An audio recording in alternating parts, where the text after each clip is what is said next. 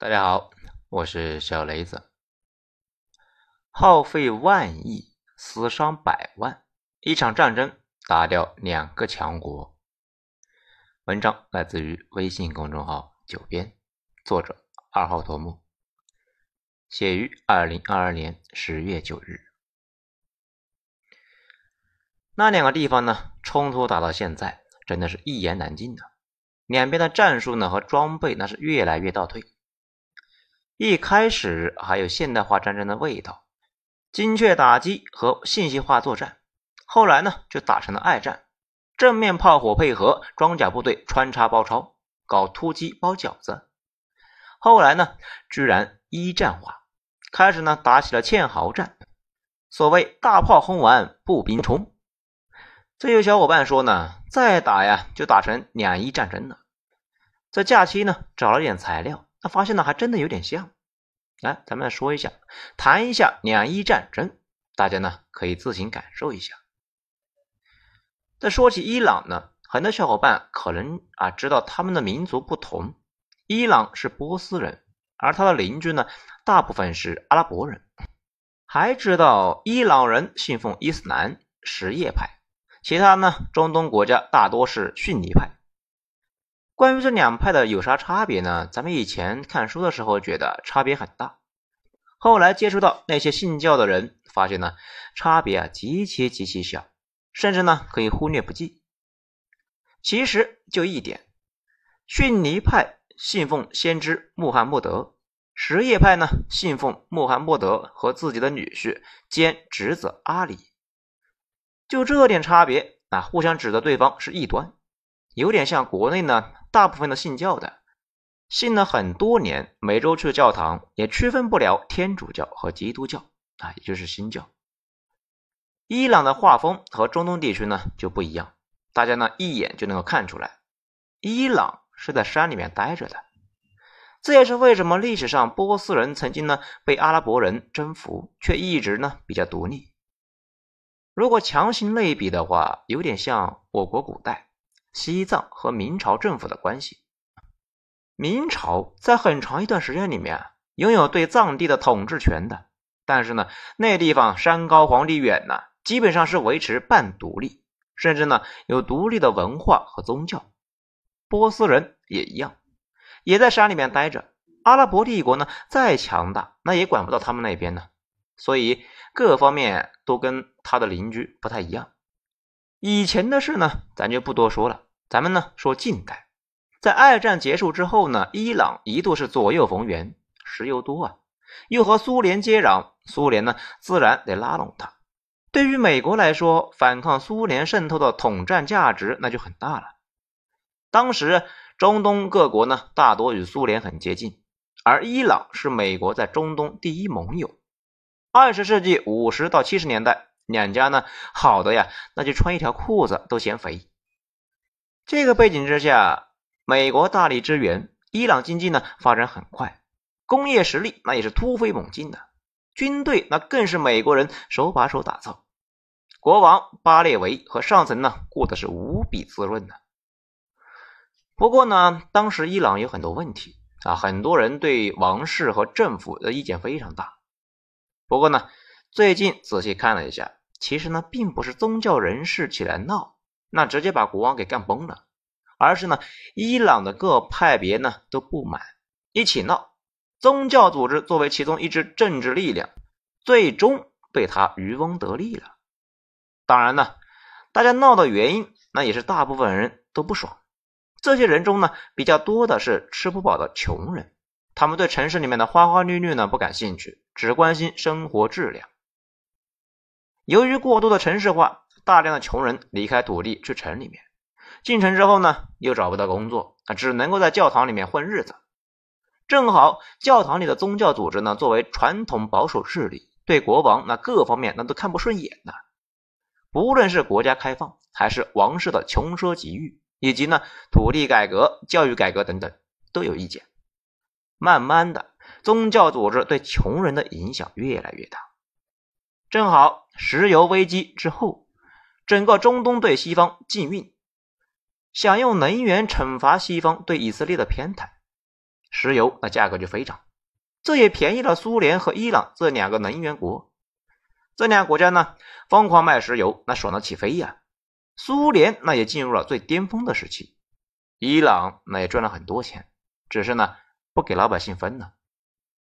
由于大量美元涌入，国内通货膨胀飞起啊，王室和他们的权贵小圈子风生水起，但是老百姓却苦不堪言。到最后呢，各个阶层都不满意，农民那就嫌贫富不均，中产呢嫌物价飞涨。所有人都痛恨权贵、特权和腐败，这尤其呢，学生们闹得更凶啊。总体流程就是群众和学生开始闹，工人呢起来罢工，国王的安全部队弹压，有了伤亡，群众呢怒了呀，继续闹，伤亡更大，更怒了，就跟滚雪球似的，那越来越失控。后来，安全部队也开始陷入自我怀疑，不再愿意呢拥护国王。一九七八年十月，这就出现了一个严重的事件，标志着巴列维王朝马上就完蛋了。国王下令安全部队呢去弹压群众，群情激愤的帝国卫队的士兵呢，竟然把十二名军官全给突突了，以表明他们呢不想再跟着国王混了。后来士兵们那也上街了，这就和俄国革命之前的水兵闹事啊如出一辙，各种因素呢凑在一起。伊朗走向革命，可能很多人理解呢，伊朗革命是宗教人士号召大家一起来闹，啊，最后呢神权上位。其实不是啊，真实的情况呢是伊朗各派都起来闹啊。当时伊朗闹得最凶的呢，主要是学生们啊，此外还有人民敢死队、民族阵线、人民圣战者、自由运动等一堆的派别，就跟养蛊似的。这些派别呢，以为宗教势力人畜无害，那都想拉拢宗教势力，各种派别打来打去，互相呢打残了，宗教势力做大。后来呢，宗教势力成为了伊斯兰革命的卫队。这个呢，由毛拉领导的宗教军事组织呢，把其他组织给一勺给烩了。啊，这个毛拉呢，就类似于神父。国名那也改成了伊朗伊斯兰共和国，这有点像之前的俄国革命。列宁他们呢，并不是实力最强的一支，却通过呢最终的不断争斗啊，取得了胜利。然后就是伊朗人质事件，伊朗学生们把美国大使馆的六十六名外交官扣押为人质，整整闹了四百四十四天。这个事呢，遭到了几乎所有国家的反对，因为一般认为大使馆是别国领土，你跑去那里搞事，无论如何也不对。后来，美国呢就炸了我国驻南联盟大使馆，也遭到了几乎所有国家的反对，包括他的盟友，也是这个原因。跑去大使馆闹事呢，那几乎就是宣战了。然后就是两伊战争，战争结束之后呢，消停到现在。如今伊朗呢比较神奇，是一个民主神权国家，总统是大选选出来的。政府呢得接受宗教的监督啊，民间有大量的宗教元素。这个村里面老百姓呢自己信啊，城里面呢主要是靠宗教警察巡逻来维持。同时，很多方面呢又是整个阿拉伯最开放的。主要那也是因为伊朗是一个现代国家，跟农业国家不一样。现代国家呢运转需要大量的技术人员。维持伊朗国家运转的那些科学家和工程师呢，不可能是宗教学校毕业的，毕竟经书可指导不了造汽车啊。这些工程师和技术人员基本上都是学习西方的知识出身，这些人观念呢很现代，看不上宗教那一套啊，也根本就不信宗教那一套。霍梅尼上台之后呢，考虑把他们全都清理掉。可是没了他们呢，国家就没法运转了。于是保留了下来，并且呢，继续在学校教授科技相关知识。现在的伊朗就是专业人士和宗教人士共治天下，两伙人呢，那互相就看对方不顺眼呐，都不爽，互相又没法搞掉对方，这也导致了伊朗一直呢好像不太团结。咱们呢问过伊朗人。革命之后的伊朗的环境有变化没有啊？啊，说是呢，主要问题是封锁，伊朗的特产石油卖不出去，经常呢百分之五十的通胀。此外，因为被制裁，直接卖给伊朗的东西呢比较少，伊朗从海外买东西呢都得加价，经济能好吗？伊朗大街上跑的车呢，很多都是二三十年以上的西方报废车，一发动呢，满大街的黑烟呢。他们那个汇率呢，疯狂到了极点。汇率每天都不一样，而且呢差距很大。也正是因为封锁，导致伊朗现在很多地方呢火车那都是半个世纪以前的速度呢，就跟自行车差不多。如果说有啥好处呢，那就是因为不断封锁，伊朗必须呢自力更生，竟然被逼出来一些工业。尽管没多少，但是呢，整个中东已经算是牛逼的不得了了。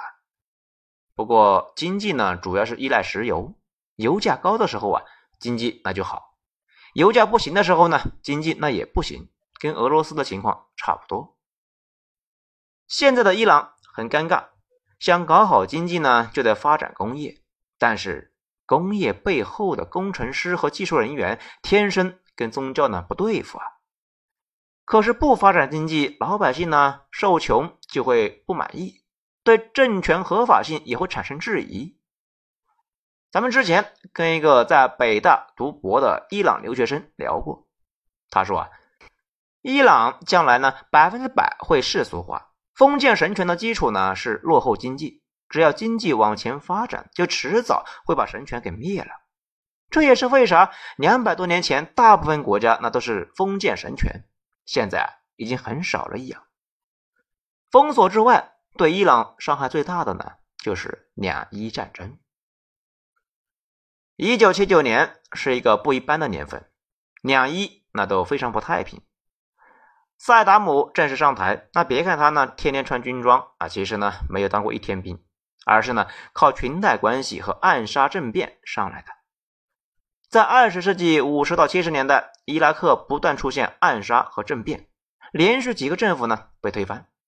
萨达姆就成为了最后的赢家。在一九七九年，政府呢推翻了一手提拔自己的贝克尔，坐上了总统的位置。这种人上台会做什么？大家都能够想到。一九七九年七月二十二日，萨达姆召集千余名伊拉克高级干部会议，他拿出一张名单，说：“啊，现在有人叛变自己国家。”然后就让人开始念名字。被念到的六十多人，那一个个呢都被抓了出去，气氛太压抑了。不知道哪一个呢最先跳出来大喊“塞达姆万岁”的，剩下的人呢受到启发，声嘶力竭的喊了起来。塞达姆那很满意啊，这表示呢剩下的那都是国家栋梁，跟我混那前途大大的呀。至于被抓的人，很快和自己的亲信好几百人呢一起被枪毙了。这在阿拉伯国家呢，那属于常规操作。搞完清洗的塞达姆那是知道的，想稳固政权，做这么点工作那远远不足啊。因为现在更大的麻烦出现了，在塞达姆念名单之前几个月，伊朗爆发宗教革命，巴列维下台，霍梅尼成为最高精神领袖，伊朗什叶派上台了。问题是，伊拉克什叶派呢也占大多数。而塞达姆自己呢是逊尼派的，少数人统治多数人。如今边上呢出现一个什么什叶派的宗教国，那换谁看着都有压力啊！而且霍梅尼这一看呢就不是一个好惹的角色。革命之后呢，霍梅尼的提出的口号那非常离谱，所谓两个不要，七个反对，不要东方，也不要西方。同时反对殖民主义、帝国主义、共产主义、犹太复国主义、霸权主义及世俗主义。不要西方呢，好理解，那毕竟美国呢是全世界资本主义的总头目，这为啥连苏联也不要了呢？主要啊，是因为伊朗觉得苏联的主体思想是马克思主义、无神论，神都没了，真主往哪安排呢？而且伊朗呢不是说说而已啊，那居然来真的，外交上同时得罪美苏两家。啊，刚才呢也说了，伊朗一边呢是围困了美国大使馆，把几十号人呢扣了一年多，也就是那个电影《逃离德黑兰》这个背景。一边呢，因为苏联入侵阿富汗，他大骂呢苏联领导人；同时，霍梅尼反对中东世俗国家，认为大家呢都应该过那种古代宗教生活。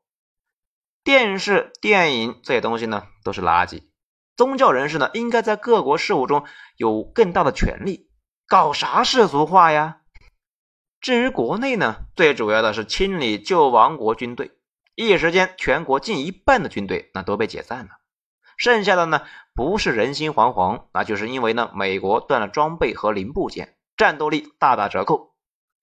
至于跟宗教不对付的人，那更是整的啊稀里哗啦的。因为伊朗革命成功，伊拉克的宗教势力呢也很受鼓舞，开始向政府要更大的话语权。塞达姆那很闹心呢。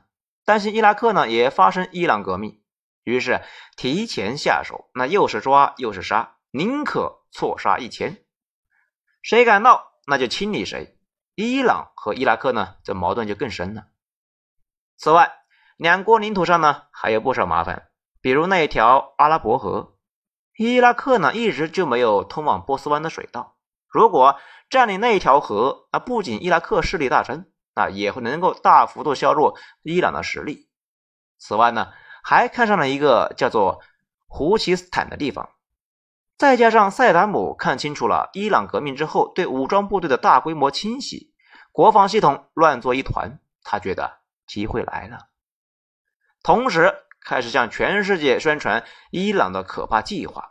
这方面呢，塞达姆就发挥了野兽一般的想象力，并且非常成功。他向中东的世俗国家说：“啊，伊朗很快会鼓动宗教人士造反，把你们都推翻了。就算退让，以后呢，也要按照他们的要求过苦修生活，比如不能够看电视、电影，不能够唱歌，不能够逛街。你们怕不怕啊？”对于宗教权力呢比较大的国家来说，伊朗认为。你们信的那一套啊，都是假经，曲解了先知的意思，要把你们干翻，那经书都烧了。如果不改信他们的那一套，连你们人那也一起烧了。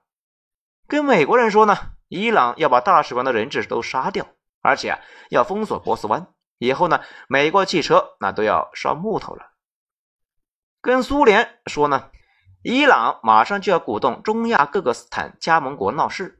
还会呢送给阿富汗各种武器装备，甚至连非洲人塞达姆那都不放过，说伊朗人搞定中东就会让他们改信仰，不然像几百年前那样收重税，甚至呢抓去做奴隶。然后话锋一转，那塞达姆呢就表示啊，现在眼看天下大乱，自己呢愿意站出来，不管真信假信，见到有愿意主动做出头鸟的。大家自然不是傻子，会被伊拉克给忽悠。不过革命后的伊朗呢，确实看着非常危险，随时可能就输出革命。于是大家也不打击塞达姆的积极行动，甚至呢怂恿塞达姆赶紧上。这伊朗不是瞎子，看着塞达姆这么闹，那知道不能够善了，多说无益。双方部队呢，很快就在边境呢开始摩擦，各种冲突不断。经过一年的酝酿。两伊战争正式开打。一九八零年九月二十二日，伊拉克呢率先发动对伊朗的进攻，两伊战争开打。当时以为一个礼拜结束，没想到啊，打了八年，百万伤亡，千亿损失啊！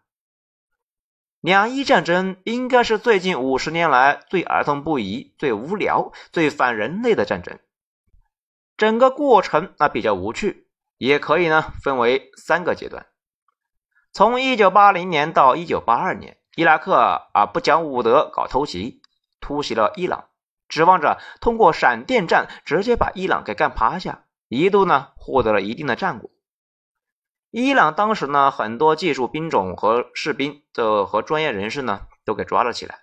那比如很多空军飞行员在美国呢接受过训练，那都受到怀疑呀。于是被隔离审查，其他技术兵种那也差不多，大批军官被革职的革职，审查的审查，这部队里面乱的是一塌糊涂。所以伊朗前期呢打的是巨烂无比啊。但是反应过来的伊朗呢，调整政策，释放被审查的部队人员，同时以宗教形式号召老百姓上战场。伊拉克突袭伊朗取得小胜之后呢，伊朗开始集结兵力准备反攻。伊朗当时呢，主要有两个优势：一是巴列维时期攒了不少相对先进的装备，那尤其是空军，一度呢打的伊拉克那抬不起头啊；其次就是人多，伊朗人口是伊拉克的三倍，战场上对伤亡的承受能力呢强得多啊。为了加大胜率，伊朗革命卫队把成千上万的虔诚的群众给组织起来，啊，很多呢都是小孩、老人。他们几乎就没啥作战经验，每个人得到一把塑料天堂钥匙之后啊，在毛拉的鼓励之下，带着他的肉身趟地雷阵，骑摩托突袭伊拉克坦克，甚至呢满身炸药扑向伊拉克的碉堡。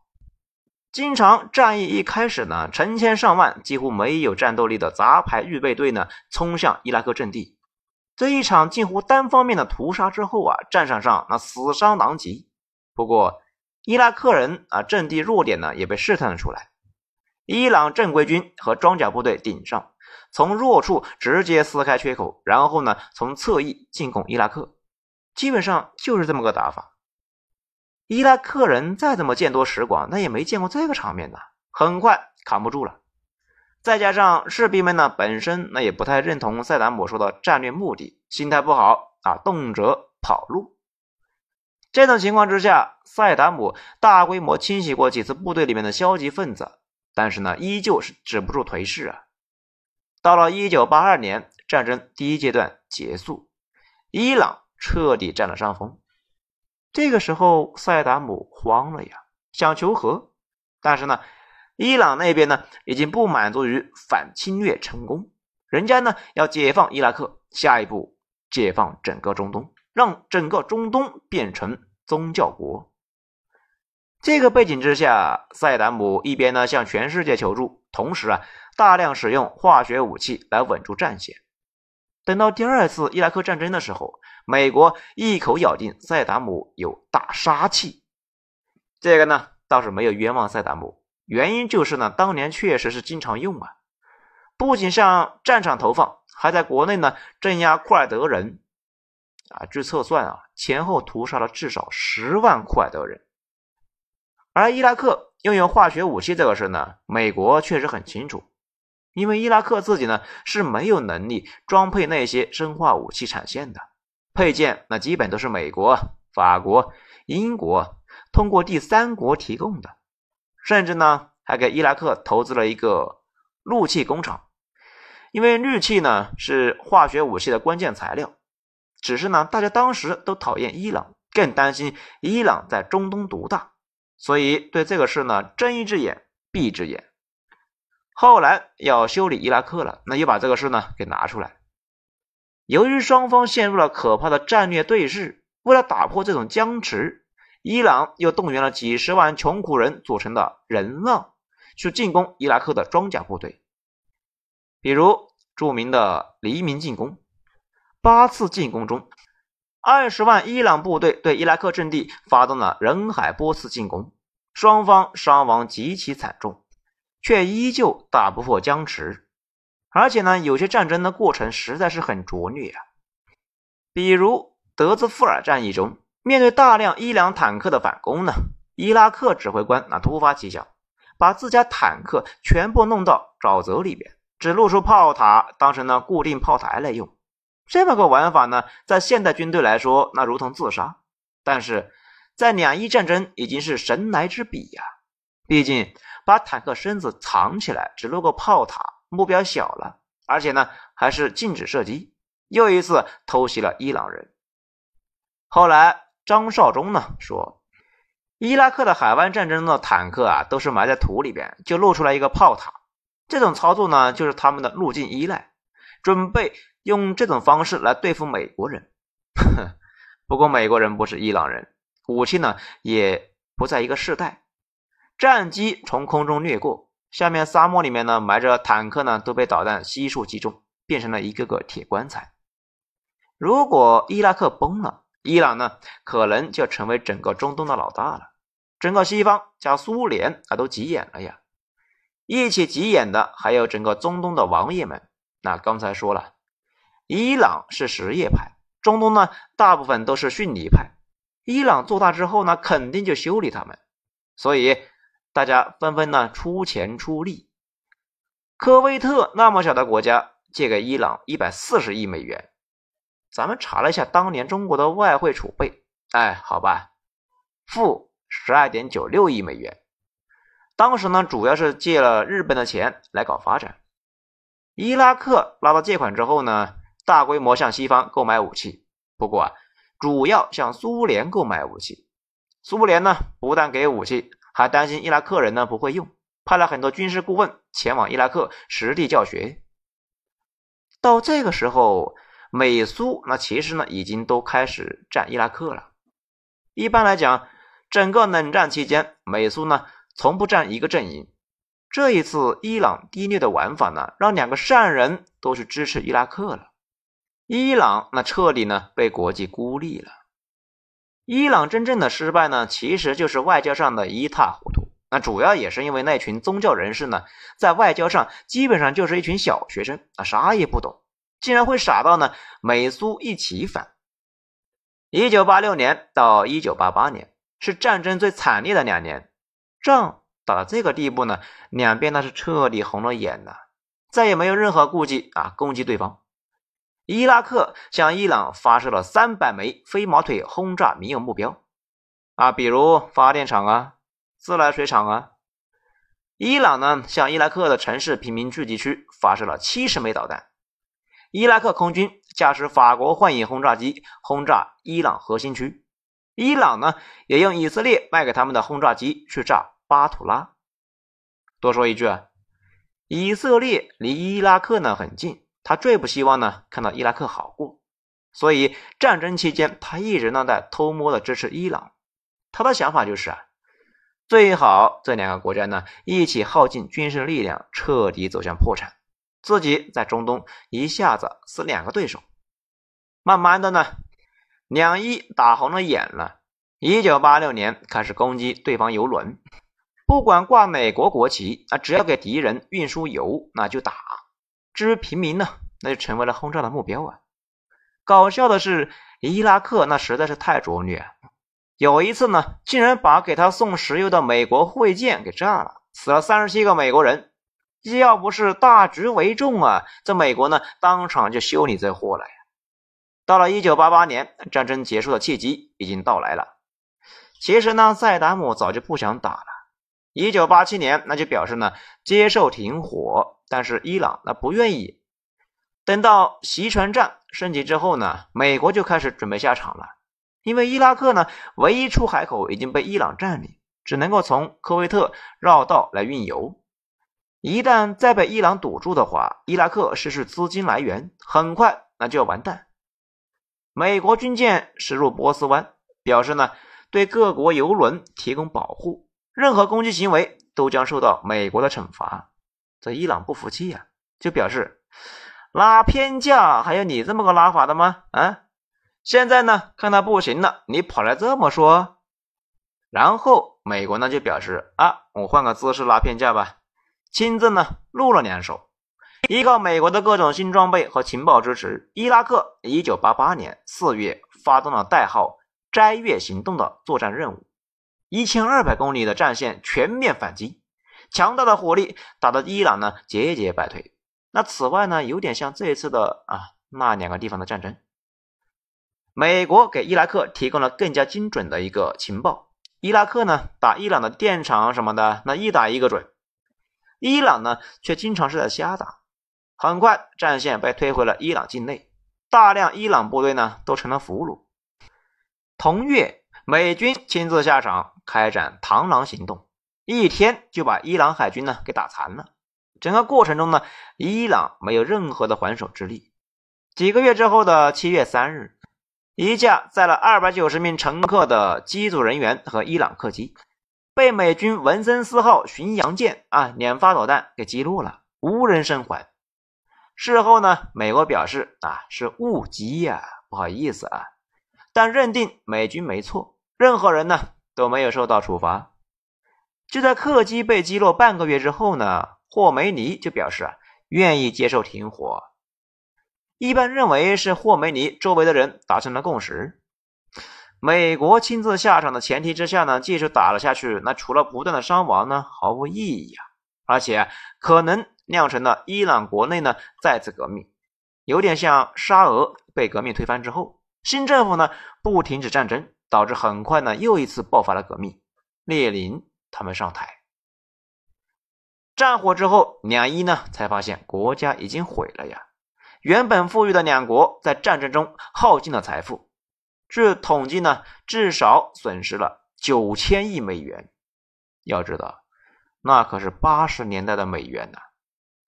国力呢至少倒退了三十年，并且呢战后一直动乱和受制裁，到现在呢都没有恢复元气。伊朗那自不必说啊，伊拉克在战争中为了打仗借了无数的钱，战后呢还不上，直接导致呢入侵科威特。伊拉克揍科威特呢，这个理由呢也很充分。这家伙那借我钱还想要，简直欠揍啊！美苏等国的目的呢达到了，中东国家到现在呢都没有出现一个话事人。不过啊，从后来的情况来看，两伊战争。对伊朗是一个重大损伤，不过客观上救了伊朗的宗教势力。革命上台的宗教势力呢，因为瞎折腾，遭到了太多人的反对。伊拉克的入侵导致伊朗国内呢同仇敌忾，啊一起御敌，内部矛盾呢瞬间就没了，宗教势力坐稳了，一直维持到现在。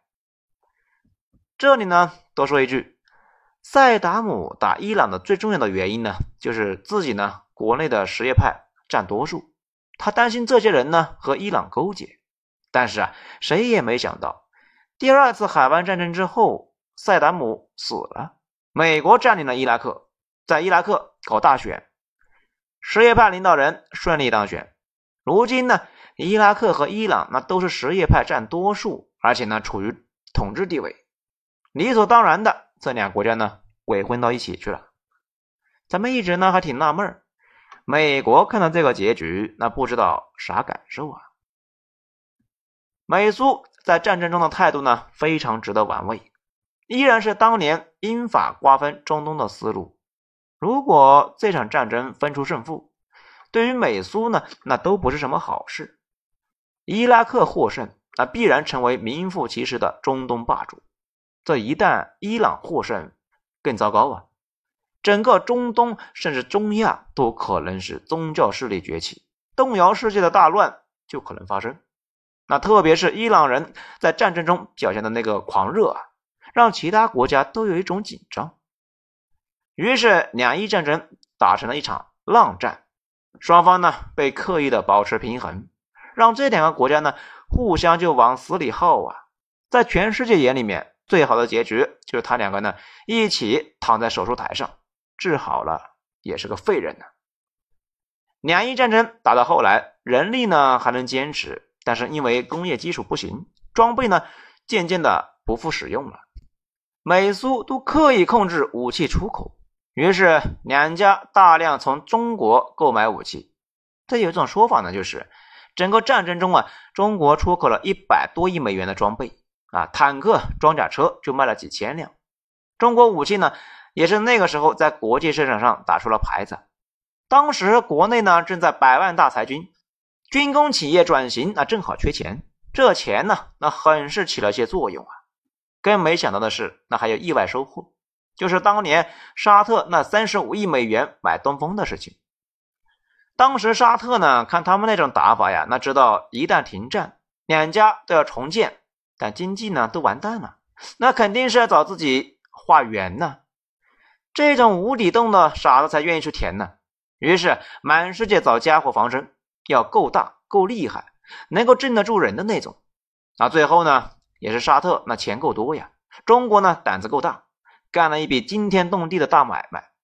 其实啊，武器市场那都还是小头，真正大头呢是石油出口。因为两伊战争引起了第二次石油危机，油价呢飞涨了数倍，中国石油出口大赚了一笔。为刚开始的改革开放呢提供了大量的外汇。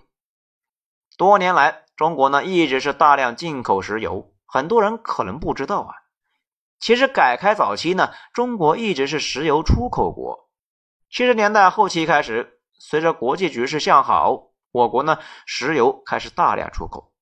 据统计啊，在二十世纪七十到八十年代，中国石油出口量近四亿吨，最高纪录是一九八五年达到了三千六百万吨，挣了近七十亿美元，占了当年外汇总额的四分之一。这些钱呢，很多就拿去买了日本和德国的炼钢产线，为中国后来的经济呢腾飞打下了基础。